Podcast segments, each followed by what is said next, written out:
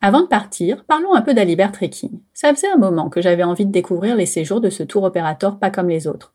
Il a été créé en 1975 par des guides de haute montagne ultra passionnés qui ont imaginé des voyages qui leur ressemblaient, respectueux de l'homme et de la nature, à pied, à ski ou à raquette. Engagé dans le tourisme responsable avant l'heure, Alibert Trekking est le premier Théo labellisé ATR, Agir pour un tourisme responsable, et compense 100% du carbone de ses voyages. Leur obsession? Nous faire découvrir le monde le plus proprement possible en marchant au cœur de ses merveilles et en utilisant des modes de transport doux. Mais ce que je préfère chez eux, c'est qu'ils appliquent tout ça à des voyages spécialement conçus pour les familles. Parce que bon, on va pas se mentir, on ne voyage pas tout à fait pareil avec et sans les nains. Savoir que le programme a été pensé pour réveiller les petits marcheurs à partir de 6 ans, et donc avec un rythme adapté, ça m'a rassuré. En rapport à mon 12 ans qui n'aime pas marcher. Hein. Alors quand en plus j'ai appris que nous voyagerions avec une autre famille dont les enfants avaient 6 et 13 ans, j'étais parée et prête à dégainer une comparaison pas du tout éducation positive, du genre Elle ne râle pas elle, et elle n'a que 6 ans, tais-toi et marche. Non mais oh Eh ben, j'en ai même pas eu besoin. Trop fière de mon petit râleur. Côté préparation, le site est très complet, mais j'avais bien envie d'informations et de conseils supplémentaires. J'ai donc contacté Alexandre. C'est lui qui a créé cet itinéraire. Bonjour Alexandre. Bonjour. Merci d'avoir accepté de répondre à quelques questions avant ce très très beau voyage qui s'annonce. Mais je vous en prie. Est-ce que vous pouvez commencer par vous présenter, s'il vous plaît? Ah Oui, bien sûr. Alors, bah, moi, je m'appelle Alexandre, Alexandre Briand. Donc, je suis originaire effectivement de la région euh, des Alpes. Et voilà, c'est vrai que j'aime bien voyager, beaucoup, beaucoup été dans le milieu montagneux. Et voilà, et puis bon, de, fil en aiguille, euh, c'est ce qui m'a amené en fait à travailler chez, chez Alibert Trekking. Voilà, depuis, depuis une grosse quinzaine d'années maintenant. Quelle est votre mission euh, principale chez Alibert? Alors, j'en ai eu plusieurs, mais celle qui occupe mon temps en ce moment, c'est donc c'est le métier de chef de produit. Donc, ça consiste à concevoir les itinéraires de randonnée qui formeront les, voyages. Euh, voilà, donc euh, concevoir les itinéraires, les prix, etc. Booker tout ce qui doit l'être pour que la semaine de vacances des gens se passe le mieux possible. On va parler aujourd'hui euh, plus particulièrement de à la fois roi et bédouin du désert, un voyage que vous avez conçu. Donc, est-ce que vous pouvez commencer par nous dire depuis combien de temps existe ce voyage? Alors, c'est un voyage qui existe depuis 2010 de mémoire et qui évidemment a été remanié, hein, puisque les voyages sont amenés à être modifiés, soit parce qu'on a des retours de clients qui nous disent que certaines choses sont perfectibles, soit par la force des choses, parce que les pays bougent et donc euh, voilà, il y a des routes qui se créent, il y a des endroits qui étaient sauvages qui deviennent un peu moins, donc forcément c'est toujours remanié. Est-ce que vous pouvez nous donner les grandes lignes de ce programme, sans rentrer dans les détails, mais vraiment ce qui a fait que vous avez choisi euh, tel ou tel endroit et que le voyage s'est construit euh, autour la Jordanie, c'est un pays qui est pas très grand en termes de superficie, mais par contre, euh, dès qu'on s'y intéresse, on, trouve une, variété assez importante. On a un côté très historique avec énormément de vestiges Hein, on peut penser à Petra, évidemment, euh, pour les nabatéens, mais il y a aussi euh, tous les châteaux croisés qui datent euh, de, cette époque-là. Donc, il y a une partie, une dimension culturelle, historique qui est très importante. Et sur ce petit bout de territoire, on a aussi une grande variété de paysages, avec des paysages semi-désertiques ou désertiques, qui sont vraiment à couper le souffle. Donc, en fait, l'esprit du voyage, c'est d'essayer de mixer les deux, de ne pas passer à côté de l'un ou de l'autre mais d'essayer d'enchaîner naturellement les sites archéologiques et les grands espaces où on va chercher euh, ces endroits de randonnée et les beaux paysages. Comment vous avez fait pour que ce soit un voyage qui soit particulièrement adapté aux familles? Alors, il y a plusieurs choses quand on fait des programmes famille, il y a plusieurs paramètres importants à prendre en compte. Donc déjà, le premier, c'est toujours essayer de privilégier un maximum les vols directs qui n'arrivent pas trop tard. Voilà. On a des familles, ce qui est important, c'est de pas arriver au milieu de la nuit, c'est de pas faire quatre escales pour arriver à destination.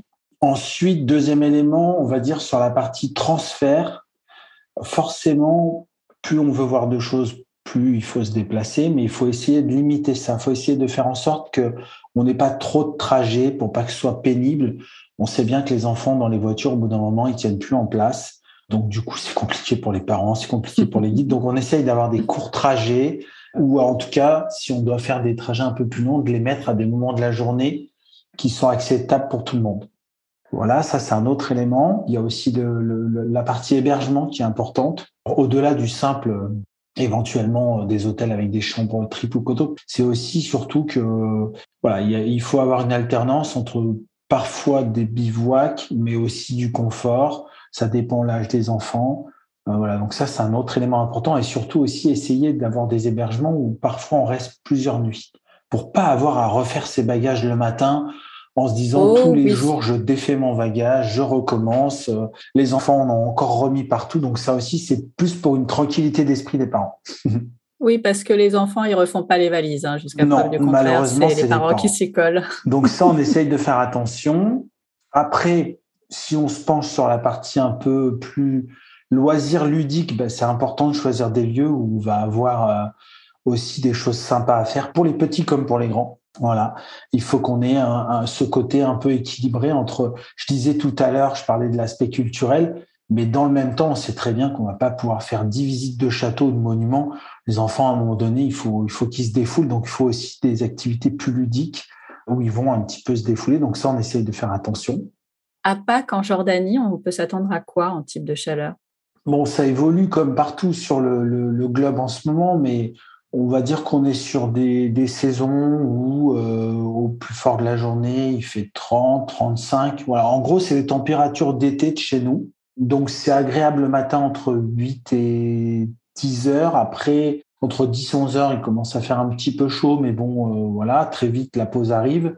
On se débrouille tout le temps pour que, alors tous les lieux de bivouac, tous les lieux de pause du midi et du soir sont adaptés à chaque fois pour qu'il y ait de l'ombre pour qu'on soit proche de rochers, pour qu'on bénéficie de l'ombre de rocher et pour aussi des fois rester dans des couloirs où il y a un petit peu de vent pour apporter un peu de fraîcheur. Il peut faire chaud, mais ce n'est pas euh, pas insupportable. C'est pour ça d'ailleurs qu'on arrête les voyages à partir de ouais, fin avril, début mai, parce qu'après on commence à approcher des 40 et là à ce moment-là ça devient voilà même une marche de 4 heures peut devenir un, physiquement très éprouvante.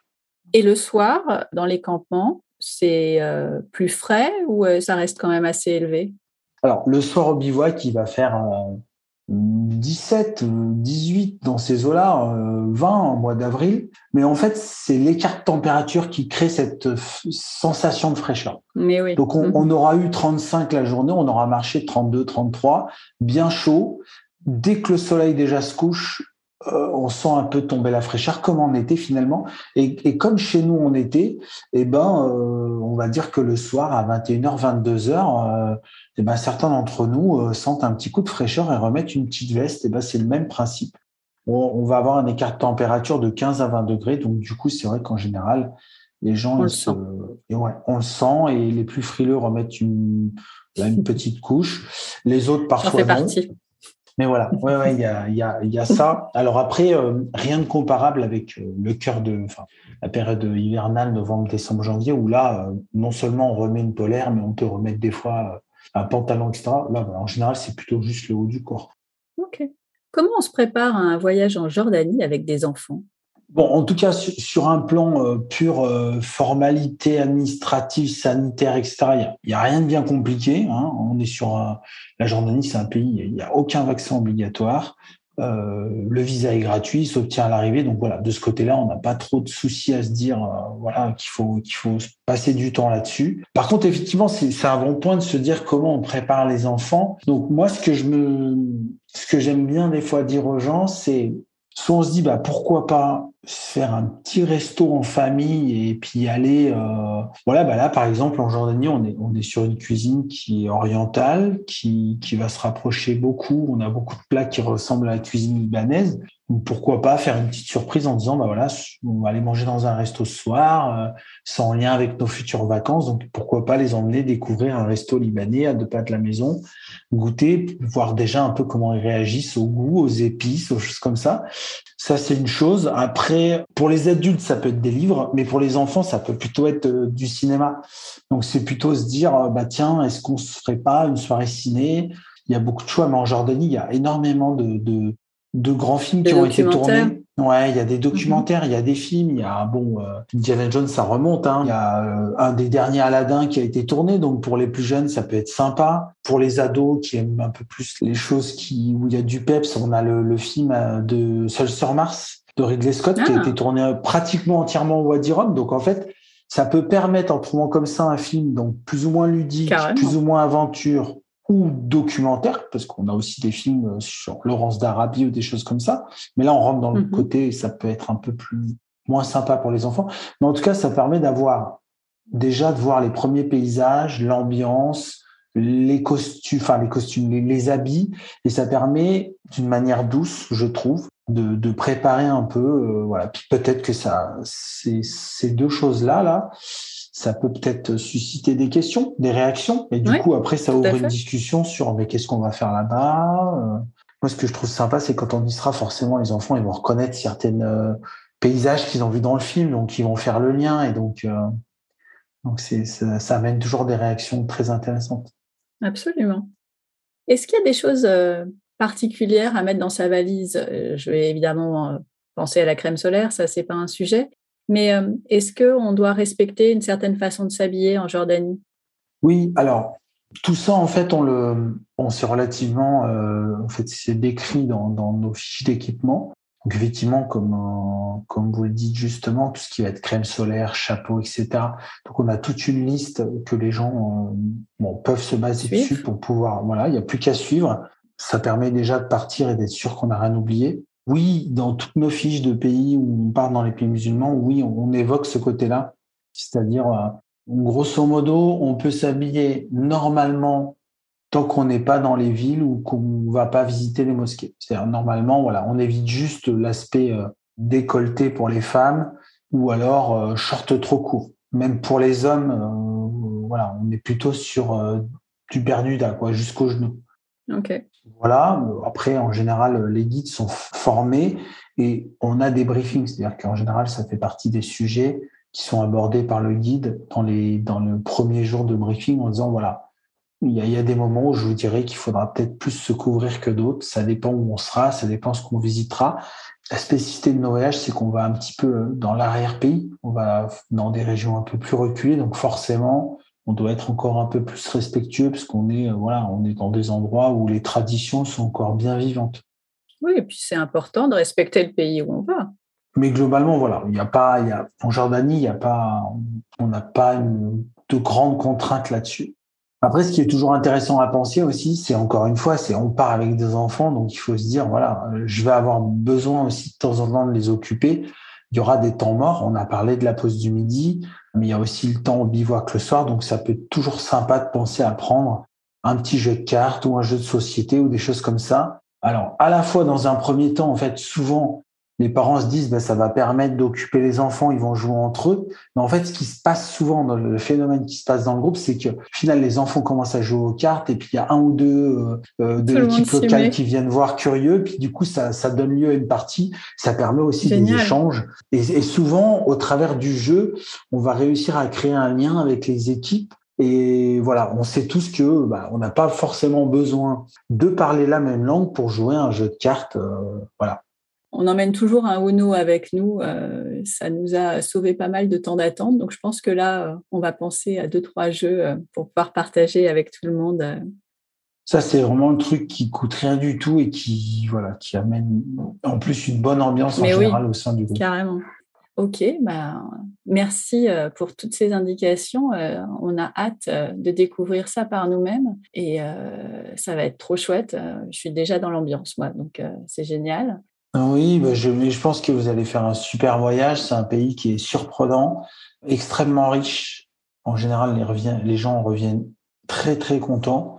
Et puis voilà, c'est vrai que c'est, alors à vivre en famille, en plus, euh, ça va vous faire des souvenirs communs. euh, Donc j'espère vous reparlerez, euh, même dans quelques années. Ouais. Oh, bah, J'en suis sûre. Merci beaucoup, Alexandre, pour euh, tous ces bons conseils et, euh, Eh ben, avec grand plaisir. et, bah, et peut-être à bientôt. Eh ben, j'espère. Profitez Merci bien. beaucoup.